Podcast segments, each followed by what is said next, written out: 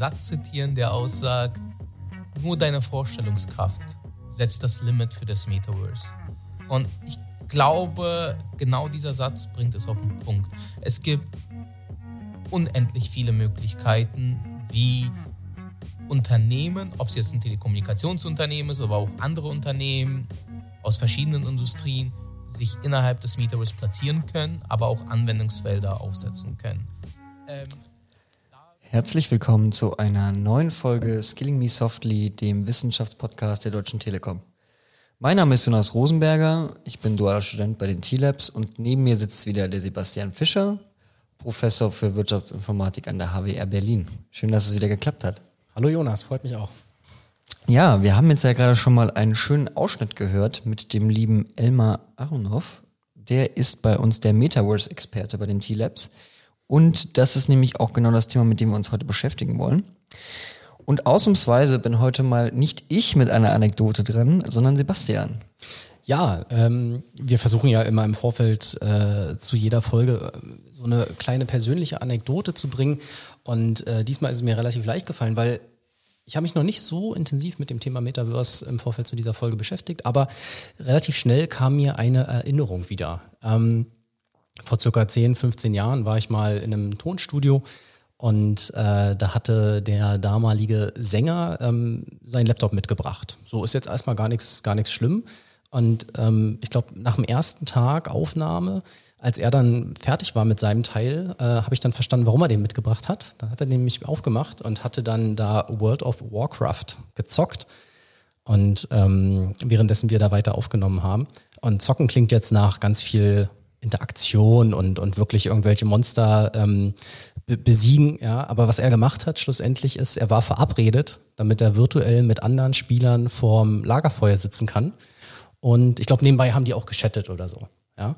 Und was hat das jetzt mit dem Metaverse zu tun? Nun, Metaverse ist ja ähm, auch so eine virtuelle Welt, ne? Und ich habe mich daran erinnert, dass das ja damals schon für ihn so wichtig war, dieses Spiel auch und auch die Interaktion mit den Menschen, die er da kennengelernt hat. Ich glaube, die kannte er physisch gar nicht. Und ähm, das war schon Teil seines Lebens quasi. Er konnte nicht ohne. Ja, also wir haben da uns teuer ein Studio eingebucht und äh, er hat seine Freizeit nicht damit verbracht, sozusagen zuzuhören, was wir da aufnehmen, sondern der war dann in seiner virtuellen Welt. Ne? Und das war vor 10, 15 Jahren. Und insofern fand ich das eine ganz interessante Anekdote, dass ähm, auch wenn wir heute vielleicht von so virtuellen Welten und Metaversen und, und dem Ganzen sprechen, zu dem wir heute auch kommen werden, ist das grundsätzliche Bedürfnis, was damit erfüllt wird, schon sehr lange adressiert. Hauptsächlich natürlich so aus der Gamer-Szene. Genau. Ja, und ich glaube, da wird es dann auch, oder dann war es ja immer klar, dass da man auch weitergehen wird, je weiter die Technologie schreitet, dass wir dann auch, wenn wir uns das Thema VR und AR angucken, dass das auch immer relevanter wird und auch aus der Gaming-Szene eben rauskommt. Aber vielleicht wollen wir auch mal unseren lieben Experten ähm, zu Wort kommen lassen und wir haben ihn nämlich gefragt, was ist denn für ihn das Metaverse überhaupt? Und ich finde, da können wir am besten jetzt auch mal reinhören. Das ist eine hervorragende Frage und ich glaube, das ist der heilige Gral sozusagen, um zu definieren, was ist das Metaverse.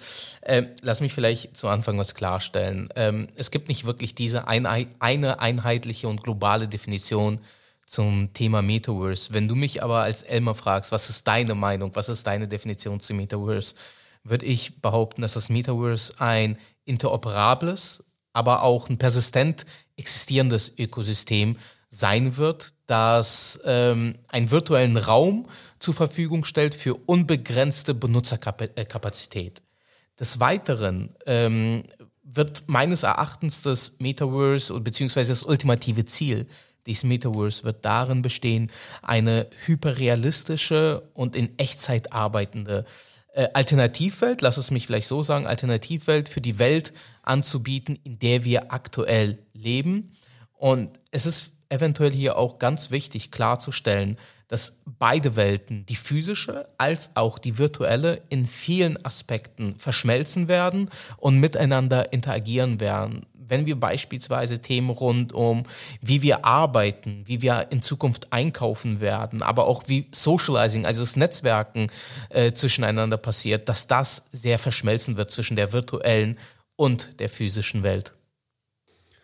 Genau, also ich denke, Elmar hat das ja eigentlich auch hier wieder sehr schön auf den, auf den Punkt gebracht. Also er hat das sehr, sehr begeisternd, finde ich, erzählt. Und ich will das gar nicht jetzt in eigenen Worten wiederholen müssen, aber sicherlich zwei Begriffe sind gefallen, die dann doch vielleicht nochmal eine Erklärung ähm, bedarfen. Ne? Er hat einmal gesagt, dass das was mit Interoperabilität zu tun hat und ähm, etwas Persistentes. Das sind ja erstmal zwei Fachbegriffe, die im Kontext dieser virtuellen äh, Welten ähm, gefallen sind. Vielleicht zum ersten Interoperabilität.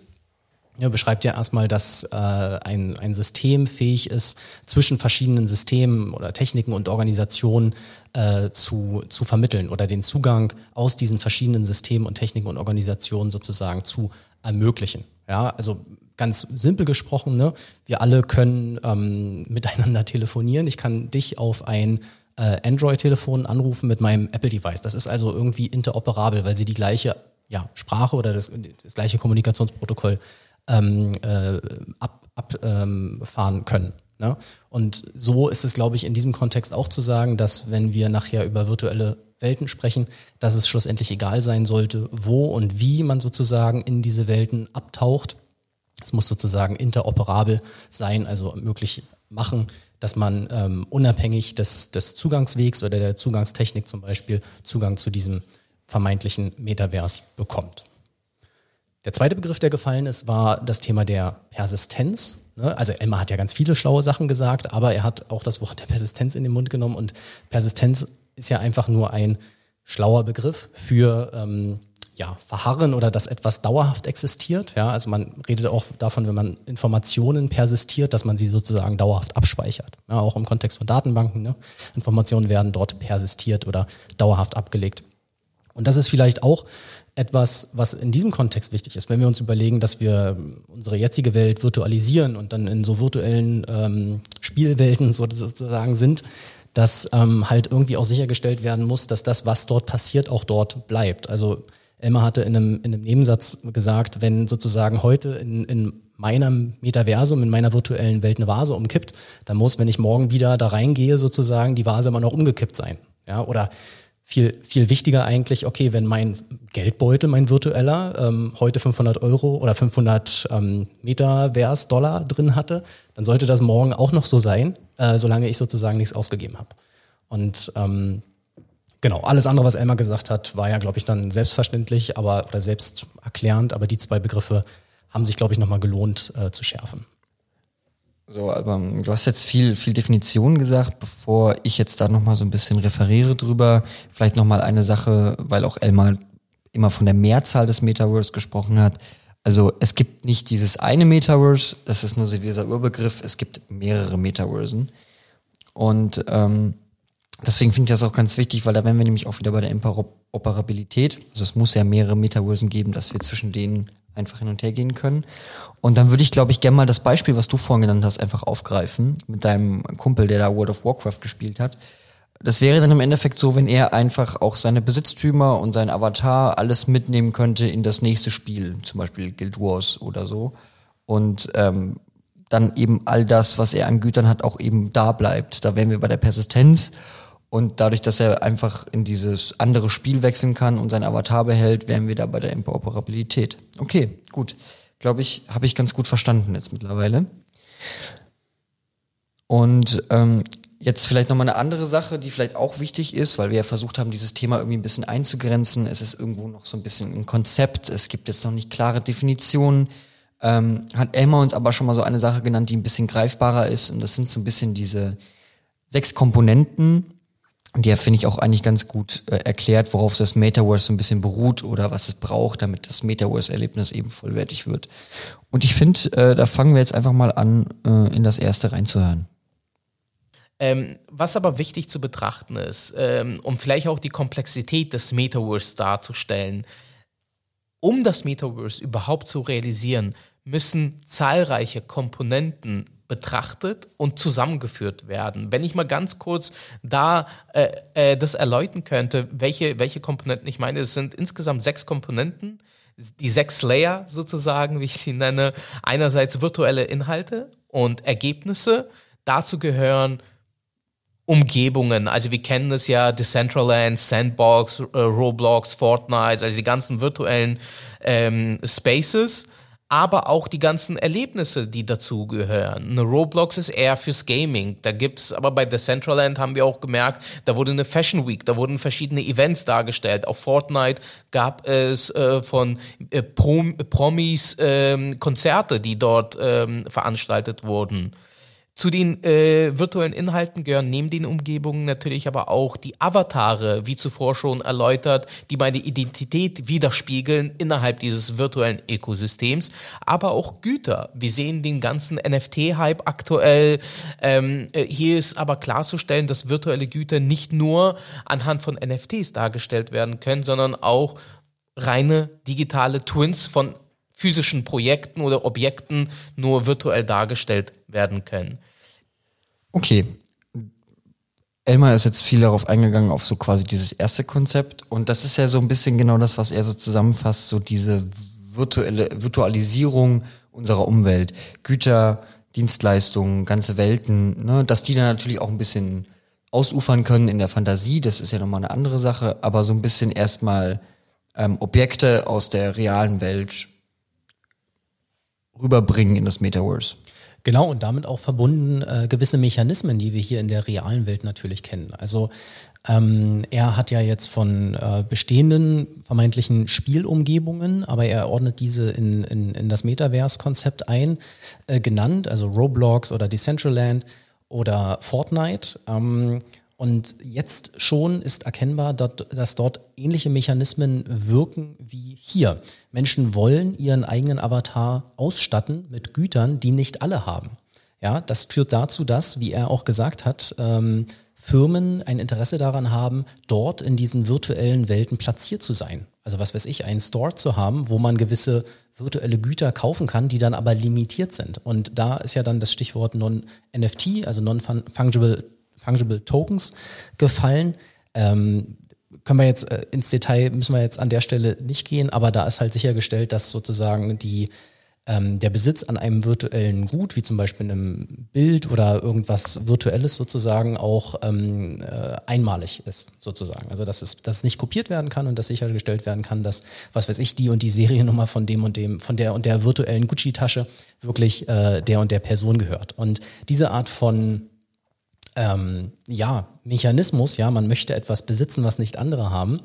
Äh, das ist was ganz irgendwie Menschliches, was wir aus der physischen Welt kennen. Und diese Mechanismen werden natürlich aus einer hm, kapitalistischen Logik heraus auch in das Metavers überführt. Und das ist so ein bisschen die erste Komponente, die er versucht hat, als Strukturierungsmechanismus zu nennen, ähm, um, um sich dem Thema Metavers besser zu äh, nähern. Ja, und auch, er hat ja auch Dienstleistungen gesagt, also auch virtuelle Konzerte. Ne?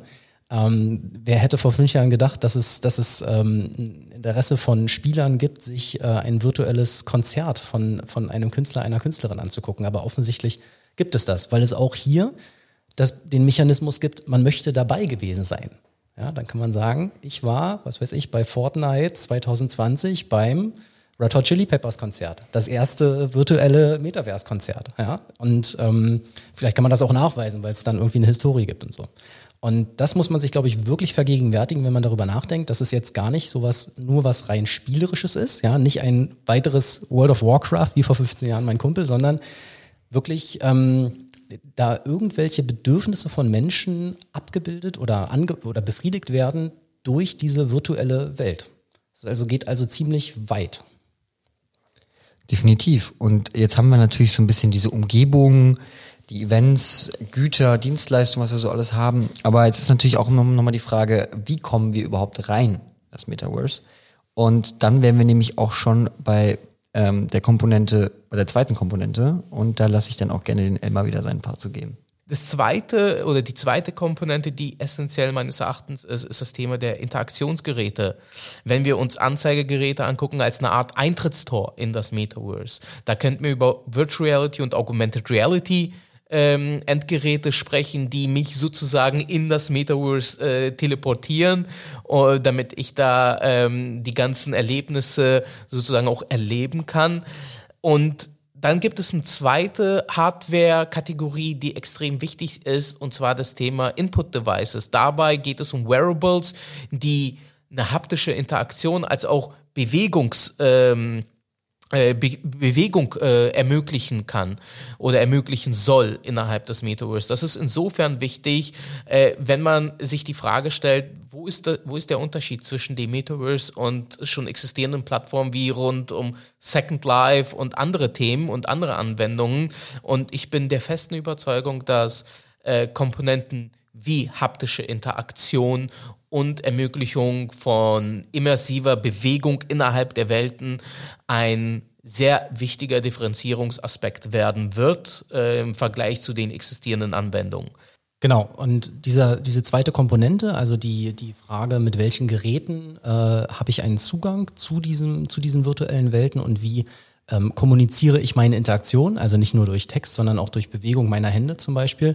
Das ist diese, diese zweite Komponente, die Elmar beschreibt. Und ich erinnere mich noch ähm, an ein anderer Freund, ja, immer dieses Anekdotische, äh, der hat eine Lasertag-Arena. Ist auch nichts Besonderes, ja. Ähm, da, da läuft man durch so ein große, große Halle, da sind irgendwie Hindernisse und es ist total dunkel, Schwarzlicht überall und man hat irgendwelche ähm, Plastikknarren und, und schießt sich damit Licht Wellen ab, irgendwie so, ja. Und der hat aber ähm, noch einen zweiten Raum daneben gehabt, ähm, wo man mit einer VR-Brille sozusagen in eine virtuelle Welt absteigen konnte. Man hat jetzt nicht da ein virtuelles Lasertag gehabt, sondern, was weiß ich, man konnte da Skifahren oder so relativ primitiv und spielerisch. Aber das ähm, hat eigentlich äh, zwei, drei Sachen sozusagen mir äh, deutlich gemacht. Zum einen, du brauchst natürlich so eine VR-Brille, ja.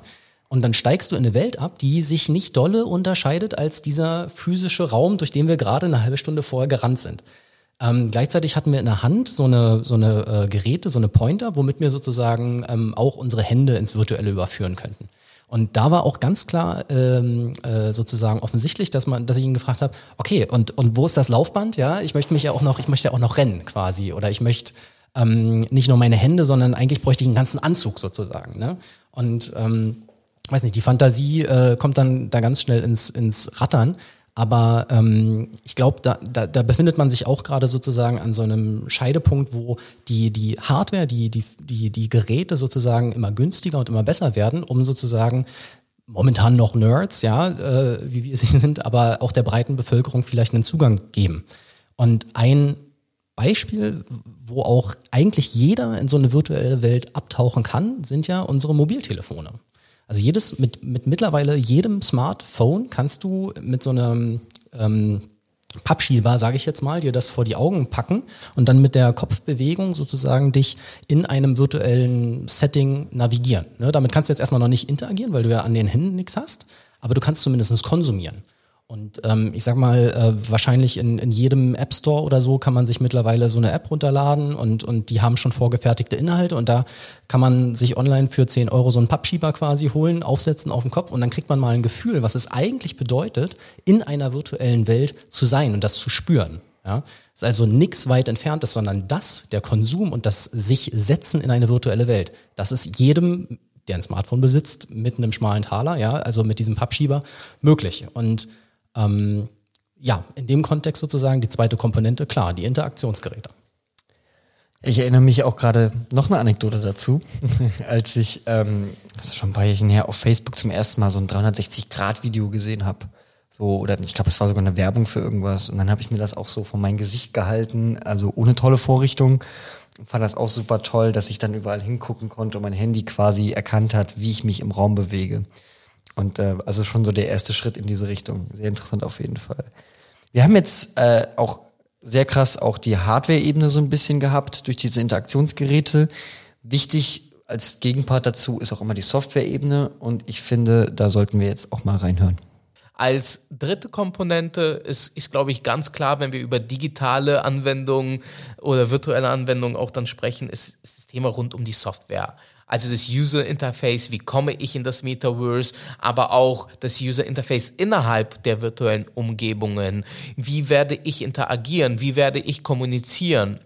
Und wie werde ich interagieren mit den Objekten innerhalb des Metaverse? Aber auch das Thema rund um APIs. Wir hatten über Interoperabilität gesprochen.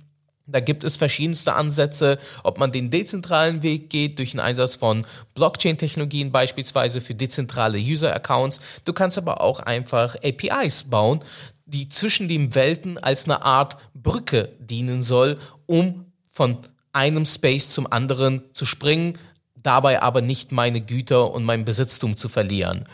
Ähm, ein wichtiges Thema ist natürlich beim Metaverse, äh, wir haben in der physischen Welt natürlich ähm, bestimmte physikalische Regeln, ähm, nach denen wir handeln, nach denen wir agieren, wie Gravitation und viele, viele andere Aspekte. Ähm, dabei muss klar sein, solche physikalischen Regeln gelten dann nicht im Metaverse. Da könnte ein Avatar ähm, sich teleportieren von einem äh, von einer Umgebung zur anderen. Er könnte fliegen äh, oder auch viele andere verrückte Sachen anstellen sozusagen.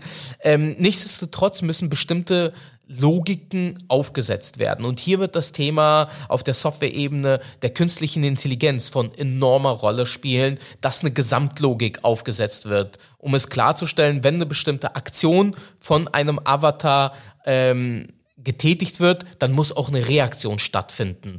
Und hier wird das Thema der KI in der Software-Ebene wichtig werden, aber auch auf der Software-Ebene wird das Thema rund um Design-Tools wichtig sein. Wenn man schon 3D-Objekte, 3D-Elemente kreieren wird, dann sind äh, solche Tools als auch 3D-Engines von enormer Wichtigkeit. Wow. Also die Komponente war so voll mit Fachbegriffen. Ähm, zeigt uns vielleicht, dass es vielleicht die wichtigste ist, vielleicht die ähm, eine der zentralen Komponenten, vielleicht sind die auch alle gleich wichtig, tut auch nichts zur Sache, aber vielleicht zusammenfassend, also man kann sich das ja alles erdenken und man kann Geräte bauen, um äh, irgendwie im, im, mit virtuellen Welten zu interagieren oder diese zu konsumieren. Aber schlussendlich irgendjemand muss es ja alles ähm, programmieren, ja, Software. Ähm, es muss ähm, sichergestellt werden, dass diese verschiedenen Welten miteinander interoperabel sind. Dafür muss auch wieder Software geschrieben werden. Es muss ähm, sichergestellt werden, dass äh, ja, also schlussendlich stelle ich mir das so vor, so ein Spiel zum Beispiel, ja, wenn wir wieder diese Analogie machen, ja, die Spielwelt ist ja auch eine virtuelle Welt. Das musste ja auch jemand programmieren, aus dem Nichts heraus. Ne? Und deswegen ist es hier äh, nicht anders. Ähm, vielleicht, er hatte ja beiläufig noch das Thema KI, also künstliche Intelligenz, ins, ins Spiel gebracht. Und vielleicht, äh, wenn man das auf eine, auf eine andere Ebene heben will. Stellen wir uns vor, wir sind, äh, wir haben unsere äh, physische Welt in das Virtuelle übertragen und ähm, wir gehen meinetwegen dann durch diese, durch so eine virtuelle Einkaufspassage sozusagen. Und dann wäre ja es wichtig vielleicht, dass man mich dann, wenn ich da so lang laufe, ähm, darauf hinweist, in welchem virtuellen Shop kann ich denn jetzt was kaufen, ja? Und vielleicht diese Art von Hinweise sind dann auch wieder ähnlich, wie wir es aus der physischen Welt kennen, basierend auf was ich in der Vergangenheit gekauft habe. Also auch hier wieder ähnliche ähm, vielleicht Empfehlungsmechanismen oder überhaupt ähm, der Einsatz äh, von Machine Learning Tools und, und vermeintlich künstlicher Intelligenz findet sich ja hier auch wieder. Oder was, was er damit auch gemeint haben kann oder wird, ist, ähm, jetzt spinne ich und, und ich weiß nicht, ähm, ob, das, ob das zu weit geht, aber vielleicht will man in so einer virtuellen Welt ja auch äh, Dinge haben, die jetzt nicht ähm, menschlich sind. Also ich stelle mir mal vor, man ist dann in so einer virtuellen Welt auf einem, auf einem, in einem Wald. Ja, jetzt sind wir wieder bei meinem Kumpel, der, der vorm Lagerfeuer saß. Aber es ist vielleicht auch schnell öde, wenn da quasi nichts anderes ist, außer vermeintlich andere Teilnehmer, aber ansonsten irgendwelche starren Bäume. Ich weiß, ich weiß es nicht, ja. Also muss man da ja auch irgendwie Tiere reinproduzieren. Ja, und die müssen sich natürlich auch irgendwie wie echte Tiere verhalten oder Vögel, die rumfliegen oder so, ja. Und das muss ja auch irgendeiner, irgendeiner Logik, irgendeiner künstlichen Intelligenz vermeintlich folgen. Ne? Und ähm, dieses ganze Drumherum, was nicht äh, quasi durch Menschen ähm, sozusagen induziert wird in diese virtuelle Welt, muss ja ein Computer erdenken oder ab, ablaufen lassen sozusagen? Was ist ein, ein, eine typische Umgebung? Ähm, was passiert typischerweise, wenn es dunkel wird draußen in einer virtuellen Welt? Ja? Oder fahren da Autos? Müssen das immer Autos sein von Leuten, die da wirklich fahren? Oder will man da irgendwie was anderes herstellen? Also da sind lauter, das franzt total aus, ne? Da sind lauter Fragen, die, die äh, komplett unklar sind sozusagen. Und schlussendlich steckt dahinter aber alles Software und irgendjemand muss sich das erdenken und es muss nach gewissen Mechanismen sozusagen laufen. Definitiv. Äh, es, zeigt auch immer, finde ich, ganz krass, auch Emma hat das so ein bisschen nochmal irgendwie, finde ich, da gut, gut rausgearbeitet, wie komplex im Endeffekt das Thema wird. Mit jeder, mit jeder Komponente, über die wir gehen, ist, ist ein neues Grad an Komplexität. Und das zeigt halt auch wieder, dass das Metaverse einfach, also auch momentan noch einen gewissen Rahmen einfach sprengt, weil wir noch gar nicht wissen, wie, wie groß wird es überhaupt. Ähm, aber du hast auch schon ganz viel von Mechanismen gesprochen. Und das Gute ist, das ist nämlich auch eine Komponente. Und äh, da hören wir wieder bei Elmar rein, was der dazu zu sagen hat. Als ein viertes Element oder Komponente sehe ich alles rund um Mechanismen und Funktionalitäten für das Metaverse, um hier ein paar Beispiele zu bringen. Handelsmechanismen. Denn Marktplätze wird es auch in dem virtuellen Ökosystem des Metaverse existieren, aber da müssen ja Mechanismen aufgesetzt werden, wie der Handel überhaupt stattfindet, wie eine Transaktion, wie eine Zahlung stattfindet, wie wir es auch in der äh, physischen Welt kennen, richtig?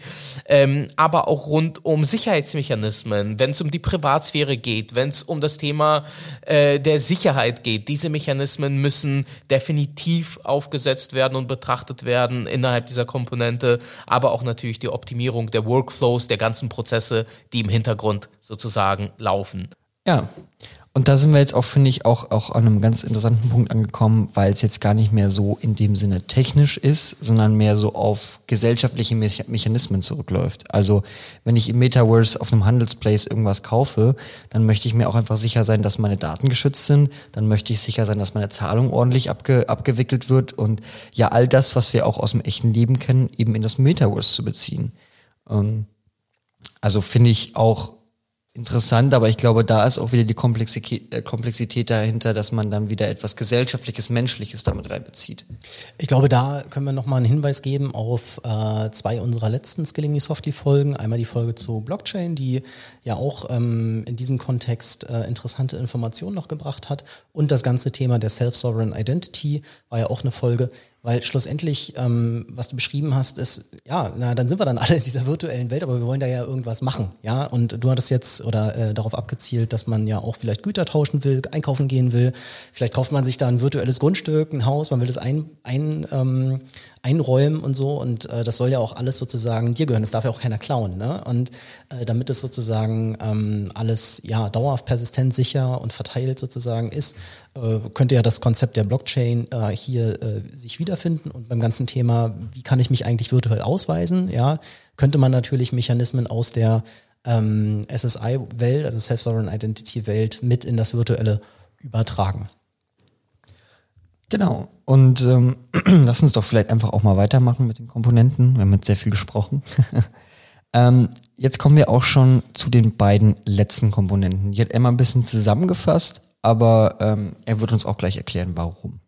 Und die letzten zwei Komponenten, also die Komponente 5 und 6, die nehme ich sehr gerne immer in Zusammenhang, weil da ein sehr wichtiges Zwischenspiel stattfindet, und zwar die IT-Infrastruktur, ähm, äh, speziell im Bereich der Architektur, die aufgesetzt werden müsste, um das Metaverse global aufzusetzen und operativ zu halten, aber auch natürlich die Rechen- und die Speicherkapazität. Denn ihr könnt euch vorstellen, dass enorme Mengen an Daten in relativ Echtzeit äh, transferiert werden müssen von einem Standort zum anderen und, und zwar nochmals in Low Latency, also in geringer Latenz, aber äh, dementsprechend wird, und da kommen wir zur nächsten Komponente, eine extrem hohe Bandbreite vonnöten sein und dementsprechend äh, ist das Netzwerk für, für mich persönlich eins der wichtigsten Komponenten und somit auch die sechste Komponente äh, für, für den Aufbau oder die Realisierung des Metaverse. Dazu gehören Themen rund um die Konnektivität, also 5G, in Zukunft dann 6G, aber auch natürlich ähm, Festnetzanschlüsse wie zum Beispiel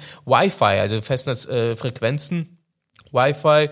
Ähm, und dann das Thema der Netzwerkvirtualisierung wird ein enormes äh, Thema spielen. Hier nochmals die Verknüpfung zur IT-Infrastruktur, denn die IT-Infrastruktur, die muss ja irgendwie betrieben werden und hier könnten diese Themen äh, extrem relevant werden. Na super, dann sind wir doch jetzt endlich bei Netzwerkthemen und Bandbreite angekommen. Also genau äh, hier ein Heimspiel für uns bei der Telekom. Aber ich finde, das ist ja wirklich eigentlich so die, die, die Grundlage von dem, worauf das alles aufbaut. Wenn wir uns nämlich angucken, wenn wir mal überlegen, was es so braucht, um so einen virtuellen Raum zu erstellen, beziehungsweise das auch irgendwie, das auf einem Server liegt, Cloud Services, äh, etc., was wir für eine riesengroße Bandbreite brauchen, was wir für eine Infrastruktur brauchen, nur um alleine vielleicht ein Metaverse am Laufen zu halten, wie viel Speicherkapazität wir brauchen, weil das wird ja auch nicht weniger, je mehr ich mir zum Beispiel in meinem virtuellen Haus kaufe, je mehr Transaktionen ich habe, desto höher wird der Speicherplatz. Und das wird ja wahrscheinlich dann wie bei vielem einen exponentiellen Wachstum haben. Ja, oder ein bisschen kritischer gesagt, äh, dann baut man das, das physische nach in, äh, und muss dafür ganz viele Serverfarmen äh, aufstellen, die ganz viel Strom äh, fressen und äh, man muss irgendwie äh, alle mit ganz viel schnell Internet versorgen. Man muss, ähm, was weiß ich, ähm, das Glasfaser noch schneller überall ausbauen und so weiter. Ähm, ich denke, zum einen wird sicherlich das Thema Netzwerk ein großes, großes Nadelöhr sein, ja, wenn es wirklich so ist, dass es sozusagen, um diese, diese ganzen schönen Welten zu ermöglichen in der Form, wie sie denn beschrieben ist, dann wird sicherlich ähm, Netzwerk auch so ein bisschen der, der, der, der Gamechanger sein. Also wenn man das schafft, wenn man das knackt, äh, dann, dann, dann wird es halt auch fliegen und das wird vielleicht auch ein Differenzierungsmerkmal zwischen den äh, Telekommunikationsanbietern sein. Oder halt äh, eine stärkere Zusammenarbeit zwischen globalen Telekommunikationsanbietern motivieren. Ja. Definitiv.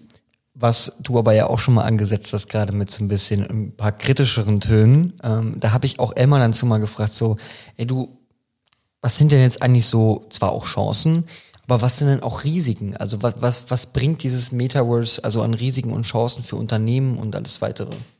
Und ich finde, da hat er was sehr Gutes zu gesagt und da hören wir gleich mal rein. Ähm, genau, ich bin ja bei den Fragen zuvor schon äh, das eine oder andere Mal drauf eingegangen. Ähm, wenn wir uns die Chancen angucken, ähm, auf Unternehmensebene als auch auf der Kundenebene, nochmals nur die Vorstellungskraft setzt das Limit in dem Sinne. Das wiederhole ich sehr, sehr gerne nochmals. Also es wird unendlich viele Möglichkeiten geben. Ich hatte das nochmals erwähnt gehabt mit dem, mit der Art und Weise, wie wir arbeiten, wie wir miteinander interagieren, ähm, also Socializing, wie wir an Events teilnehmen, wie wir auch beispielsweise das Thema, wie wir reisen werden, wird sich komplett verändern für, auf der Kundenebene und wie wir unsere Produkte vertreiben in Richtung des Kunden. Das wird sich verändern. Aber auch wie Kommunikation und Platzierung der Marke stattfinden wird, wird sich meines Erachtens, ähm, ich würde sagen, nicht verändern in dem Sinne, weil bestimmte Methodiken äh, sind einfach mal gesetzt und die funktionieren, aber die Plattform, die wird sich verändern.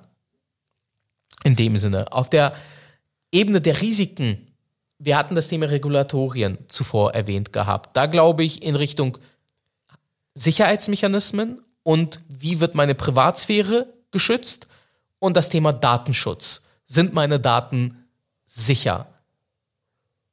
Das sind die drei Hauptthemen, wo ich Risiken sehe auf einer Unternehmensebene, aber auch für den Kunden am Ende des Tages in Richtung des Metaverse.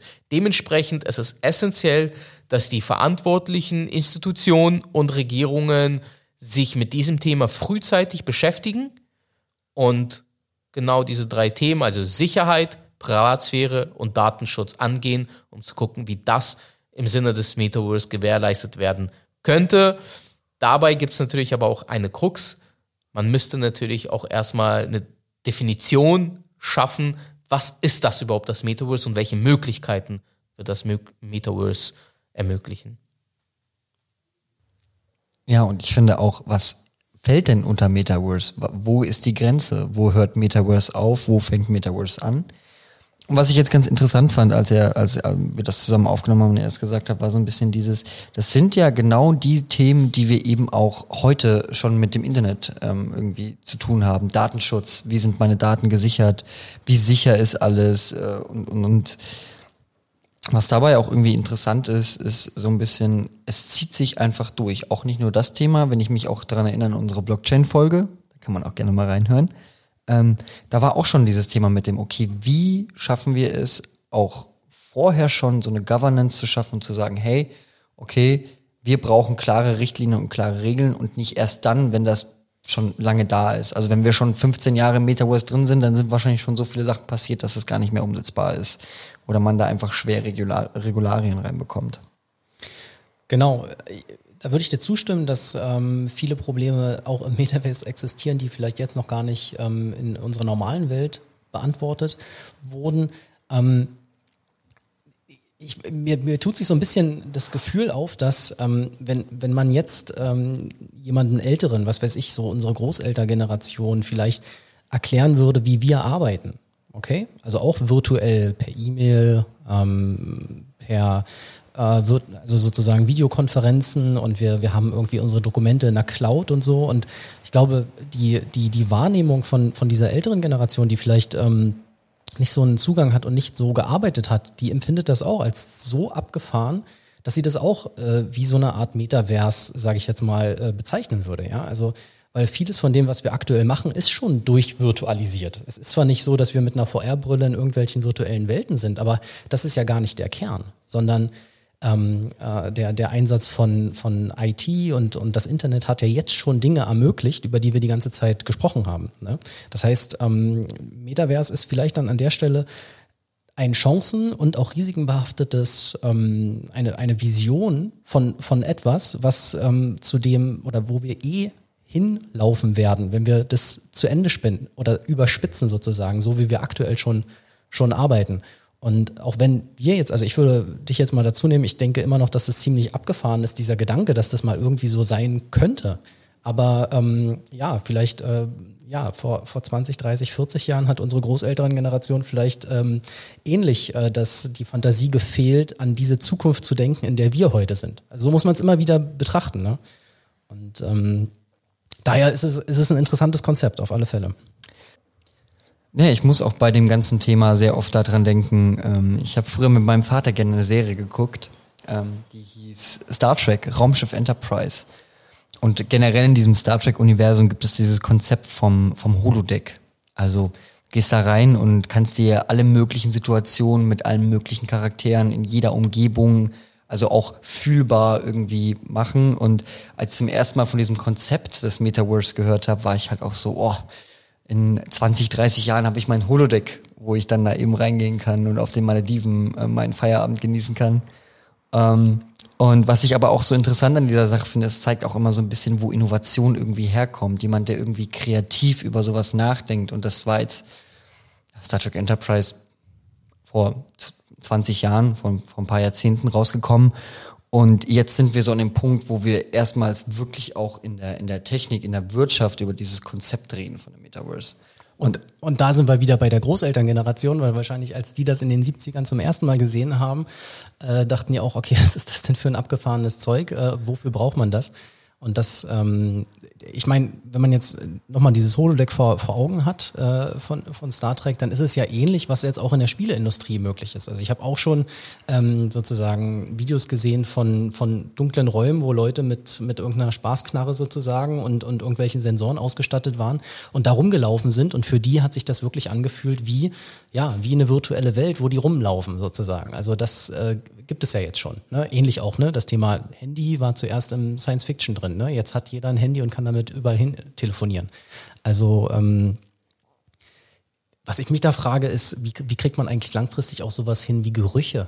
Ne? Also das wird ja auch nochmal eine interessante Geschichte. Die Frage ist, wollen wir das wirklich? Also ähm, so bei den Filmen, die ich mir gerne angucke und Serien, würde ich mir manchmal sehr wünschen, dass es kein Geruchs, keine Geruchshaptik oder ähnliches dazu gibt. Das wird sich einfach nicht durchsetzen, man möchte das nicht. Bitte nein.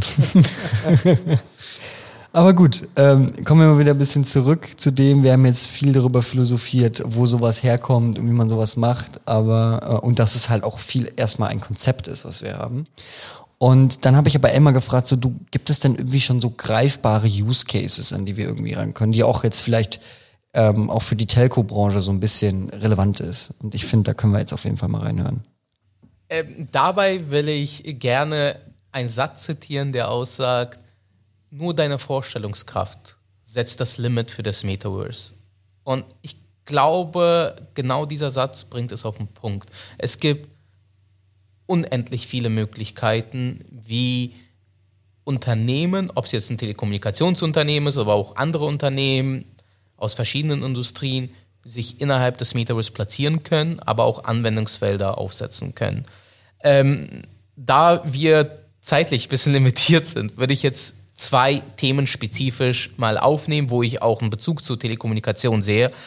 Einerseits das Thema virtuelle Räumlichkeiten, ähm, ich bin der festen Überzeugung, dass virtuelle Räume sich über die reine Nutzung für Videospiele, wie wir es heutzutage kennen, hinausentwickeln werden und zu Orten werden, wo die zukünftigen Events stattfinden werden, als auch Netzwerken, also Socializing miteinander stattfinden wird, aber auch zum Shoppen oder auch um zu arbeiten sich entwickeln wird. Und in diesem Zusammenhang glaube ich sehr stark, dass Telekommunikationsunternehmen und wie gesagt auch andere Unternehmen, die sich auch mit dem Vertrieb von Geräten, Endgeräten oder anderen Produkten beschäftigen, das Metaverse dazu nutzen werden, um mit ihren Endkunden zu interagieren, als auch ihre Produkte auf ihre virtuellen Produkte, aber auch physischen Produkte über das Metaverse vertreiben können, als auch die Mitarbeiter des Unternehmens innerhalb des Metaverse eine Art Virtual Office besuchen werden, um dort miteinander zu interagieren, zu kooperieren und sich auszutauschen. Natürlich aber auch aus Gründen des Marketings, der Kommunikation in Richtung des, äh, des Kunden, dass da virtuelle Räume eine enorme Rolle einnehmen werden. Das zweite Thema beziehungsweise ein Anwendungsfall, den ich nennen würde, ist, geht in Richtung eigentlich Commerce, also wirklich den Vertrieb spezieller. Ähm, hierbei würde ich gern differenzieren zwischen den Stores, den äh, Geschäften, denen wir heutzutage begegnen, in den Promenaden, in den, auf den Straßen sozusagen, aber auch den E-Commerce, also den digitalen Online-Shops, die wir zur Verfügung stellen. Die sind auf eine Art und Weise begrenzt in der Möglichkeit, was wir anbieten können dem Kunden in beiden Phasen, offline als auch online. Durch das Aufsetzen von Digital Twin Stores in dem zukünftigen Metaverse wird es eine komplett neue Entwicklung, eine komplett neue Evolutionsstufe meines Erachtens geben, was den Einzelhandel angeht.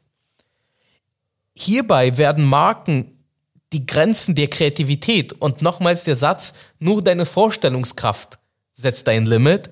In dem Sinne werden wirklich Marken die Grenzen der Kreativität im Metaverse komplett verschieben und Einkaufserlebnisse ermöglichen, die im wirklichen Leben als auch durch ein browserbasiertes E-Commerce-Webseite unwiederholbar sind. Wenn wir uns ein Beispiel mal außerhalb der Telekommunikationsbranche mal angucken, und zwar BMW. BMW hatte jetzt eine Art virtuelle Umgebung aufgesetzt gehabt, wo sie eines ihrer neuesten Automodelle dargestellt haben, wo auch User anhand von äh, Avataren dieses Auto, dieses neue Modell erleben konnten. Und jetzt gehe ich mal auf das Erlebnis. Das Auto schwebt in der Luft. Es steht nicht, wie es im Normalfall ist, auf dem Podest, auf dem Boden. Es schwebt in der Luft. Und Avatare können sich sozusagen entweder zum Auto teleportieren oder hinfliegen um das Auto aus vielen verschiedenen 3D-Perspektiven zu erleben, sich das Interieur angucken, sich aber auch die Fassade angucken, sozusagen die Karosserie und viele, viele weitere Features. Innerhalb dieser virtuellen Welt gibt es aber auch zahlreiche Gamification-Aspekte, Gewinnspiele, wo der Kunde nochmals mit dem Unternehmen, mit dem Vertrieb sozusagen interagiert, um gleichzeitig aber auch zu verstehen, was sind die Bedürfnisse des spezifischen Kunden, worauf achtet er speziell beim Auto und so weiter und so fort. Also da wird es nochmals Möglichkeiten geben, mit dem Kunden zu interagieren, zwischen dem Produkt und dem Kunden, aber auch zwischen dem Vertrieb an sich und dem Kunden, die es nochmals zu wiederholen, dies in der realen Welt äh, und den aktuellen Möglichkeiten nicht existieren.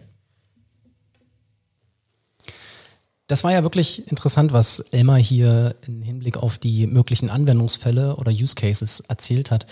Als er erzählt hat, mit diesem virtuellen Auto, ne, dass man sich das hin und her schieben kann. Ich äh, war vor zwei, also vor Corona war ich auf einer äh, Messe von Nvidia und da haben die auch diesen Anwendungsfall gezeigt, dass man sozusagen eine Explosionszeichnung eines Autos, also nicht ein Auto, was explodiert, sondern sozusagen ein, ein virtuelles Auto, ein echtes sozusagen, da, da ranzoomen kann in der virtuellen Welt und sich so einzelne Teile sozusagen abmachen kann, in den Motor gucken kann und sozusagen, da habe ich ein Gefühl dafür bekommen, wie man vielleicht äh, in dieser virtuellen Welt vielleicht auch neue Autos entwerfen kann. Ja. Ähm, und als Emma das gerade gesagt hat, ist mir natürlich die Frage gekommen, okay, naja, das Konsumieren von bestehend modellierten Autos, das, das gibt's ja jetzt augenscheinlich schon, habe ich ja erlebt, vor ein paar Jahren schon. Ne? Aber was ist eigentlich, wenn ich jetzt dann mir im virtuellen Raum mit irgendwelchen Tools neue Autos, neue Ideen sozusagen designe und dann ist es sofort da. Man muss es, man muss ja quasi dieses Blech nicht neu biegen, sondern das ist ja quasi dann da schafft es dann, dann ist ja die große Herausforderung zukünftig, dass das dann auch übersetzt wird in Baupläne, damit dieses Auto nicht nur in der virtuellen Welt fährt, sondern dann wieder physisch gebaut werden kann. Also der Schritt zurück, ich erschaffe etwas im virtuellen und ich erschaffe es virtuell, aber ich will es ja vielleicht für die richtige Welt sozusagen schaffen. Ne? Wird es dann per 3D-Print, äh, wird dann das Auto geprintet, bei mir zu Hause gleich sozusagen? Oder, oder was ist dann, was folgt da? Und ich finde, das ist ein ganz interessanter Gedanke, wenn man sich überlegt, nicht nur etwas zu virtualisieren, was wir jetzt schon haben, sondern dann die, die Rückrichtung sozusagen wieder zu erdenken. Also Sebastian schreibt dann die nächste Star Trek-Reihe. Ja, also ich glaube, ähm, es ist aber auch interessant, da mal weiterzudenken und halt nicht nur ähm, da anzusetzen, wo wir bringen unsere Welt in die virtuelle Welt, sondern wir bringen dann auch das, was wir dort schaffen, wieder zurück. Definitiv ein sehr interessanter Gedanke. Und wir haben heute schon sehr viel philosophiert, sehr viel gehört, auch von Elmar, ähm, uns sehr viel mit dem Thema auseinandergesetzt und Vielleicht jetzt einfach zum Abschluss nochmal, ähm, so ein, habe ich Elmar gefragt, was ist denn jetzt so seine Meinung über das Metaverse? Was ist so sein Gedankengang, wie er damit umgeht. Und ich finde, da können wir jetzt perfekt nochmal reinhören. Also wir können nicht erwarten, dass das Metaverse heute oder morgen da sein wird. Es ist nicht da. Aktuell nicht da, aber es ist eine Entwicklung. Und es wird definitiv kommen. Wir müssen aber Geduld beweisen und in Richtung der sechs Komponenten, die ich zuvor erwähnt hatte, um nochmals zu wiederholen, virtuelle Erlebnisse und virtuelle Inhalte, Interaktionsgeräte, Softwarekomponente, Mechanismen, IT-Infrastruktur und Netzwerk. Wir müssen in all diesen sechs Komponenten unsere Hausaufgaben, um es mal so zu formulieren, erledigen, damit das zukünftige Metaverse auch wirklich realisiert wird. Denn erst wenn diese sechs Komponenten zusammengeführt werden und zusammen agieren und funktionieren, können wir über das Metaverse in Zukunft sprechen. Also Geduld beweisen und an den Bereichen der Komponenten arbeiten und weiterentwickeln. Und dann wird oder beziehungsweise dann hat das Metaverse das Potenzial, die Welt, wie wir es heutzutage kennen, komplett zu verändern. Wir müssen aber auch natürlich auf der regulatorischen Ebene sicherstellen, dass es sich auf einer positiven Art und Weise verbessert. Muss mal sagen, das sind doch sehr schöne Worte zum Abschluss. Dann möchte ich mich auf jeden Fall erstmal bei, bei dir bedanken, Sebastian, dass du wieder so fleißig mit mir moderiert hast. Ja, gerne. Es hat wieder sehr viel Spaß gemacht, lieber Jonas. Dann möchte ich mich natürlich auch definitiv bei Elmar bedanken, der sich äh, bereit erklärt hat, uns äh, diesen Input zu geben, um mit uns das Interview zu führen. Und dann sind wir auch schon am Ende angekommen. Dann ähm, wünsche ich noch einen schönen Tag, ähm, schönes Weiterhören von unseren vorherigen Folgen, falls sie noch nicht gehört wurden.